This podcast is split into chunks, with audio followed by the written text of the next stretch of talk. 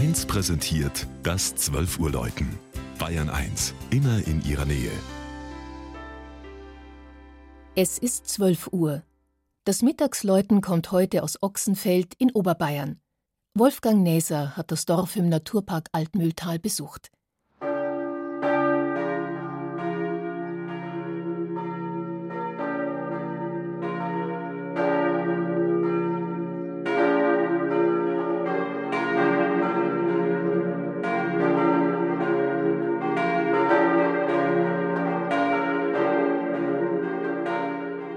Wenige Kilometer entfernt von der Bischofsstadt Eichstätt, auf der Hochfläche der südlichen Frankenalb, liegt Ochsenfeld. Schon im dritten Jahrhundert siedelten dort Germanen. Seltene archäologische Fundstücke zeugen von dieser Zeit. Die erste urkundliche Erwähnung findet sich schließlich vor 800 Jahren. Trotz seiner Nähe zu Eichstätt und der Industrieregion Ingolstadt hat sich in Ochsenfeld der dörfliche Charakter erhalten – vor allem der Zusammenhalt hat einen großen Stellenwert.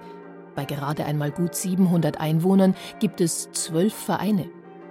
Mittelpunkt des dörflichen Lebens ist die katholische Pfarrkirche St. Nikolaus. Im alten Ortskern des Straßendorfes erhebt sich der Turm des Gotteshauses, das in seiner Urform vor gut 500 Jahren unter dem damaligen Eichstätter Bischof entstand. Nach Zerstörungen im Dreißigjährigen Krieg musste die ursprünglich spätgotische Chorturmkirche wieder aufgebaut werden. Nur einige holzgeschnitzte Heiligenfiguren, unter ihnen der Kirchenpatron Nikolaus, waren aus den Anfangsjahren erhalten geblieben. Heute finden sie sich im Aufbau des Hochaltars aus dem 18. Jahrhundert.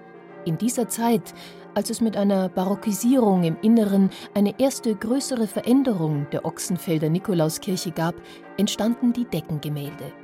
Auch hier ist die tiefe Verwurzelung im ländlichen Leben zu erkennen. Unter anderem finden sich die Bauernheiligen Isidor, Leonhard und Wendelin. Ein genauer Blick lässt auch eine Darstellung Ochsenfels entdecken. Eine weitere große Veränderung der Nikolauskirche gab es schließlich 1913, als der Turm der Kirche um ein viertes Stockwerk erhöht wurde. Mit einem Satteldach zwischen Treppengiebeln wurde das spätgotische Äußere der Kirche jedoch beibehalten. Aus dem Jahr der Turmerhöhung stammt die kleinste Glocke des vierstimmigen Geläuts, das nach dem Zweiten Weltkrieg mit drei neuen Bronzeglocken wieder vervollständigt wurde.